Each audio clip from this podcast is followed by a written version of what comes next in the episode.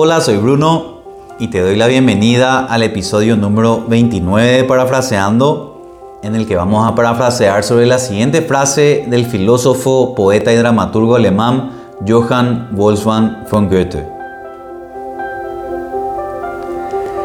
Antes de que puedas hacer algo, primero debes ser algo.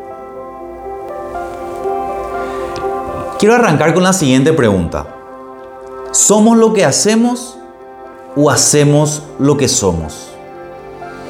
Y la respuesta que tengo para compartir en base a la reflexión de Goethe es que el hacer es una consecuencia del ser. Todo lo que hacemos en esta vida está condicionado por lo que somos. Dicho de otra manera, nuestro ser es el tope de nuestro hacer. ¿Y qué quiere decir esto? Que cuanto más bajo sea el nivel de nuestro ser, es decir, de nuestro interior, tanto menor va a ser la eficacia de lo que hacemos. Y que cuanto más alto sea el nivel de nuestro ser, es decir, de nuestro desarrollo personal, tanto mayor va a ser la eficacia de lo que hacemos. Todo lo que hacemos en esta vida es un reflejo de lo que somos. Por eso Goethe nos dice, antes de que puedas hacer algo, primero debes ser algo. Así que si queremos hacer más, si queremos lograr más, primero tenemos que ser más. Es decir, primero tenemos que crecer, tenemos que ser mejores. Todas las personas que logran grandes cosas en esta vida fue porque primero se enfocaron en ser grandes por dentro.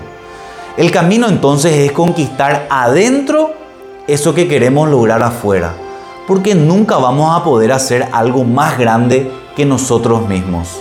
Nosotros somos la medida de todo lo que hacemos. Entonces, ¿cuál es la tarea? Te propongo que esta semana te enfoques en tu crecimiento personal. Y para eso tengo algunas recomendaciones o alternativas. Por ejemplo, podés empezar a leer un buen libro. Un libro que contribuya a tu desarrollo. Y acá te puedo recomendar un libro cortito y sin desperdicios que fue escrito por James Allen protagonista del episodio 27 de Parafraseando, y el libro se llama Así como un hombre piensa. Es gratuito porque data de 1907, así que ahora mismo puedes entrar a Google y descargarlo. Tiene apenas 30 páginas, pero realmente no tiene desperdicios. Es un libro que te puede cambiar la vida porque es realmente fantástico.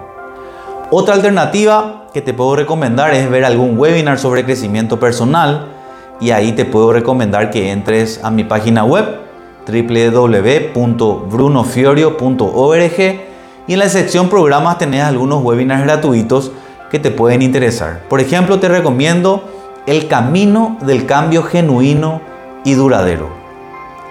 Acordate que todo lo que hacemos es un reflejo de lo que somos y que si queremos hacer más, entonces tenemos que ser más.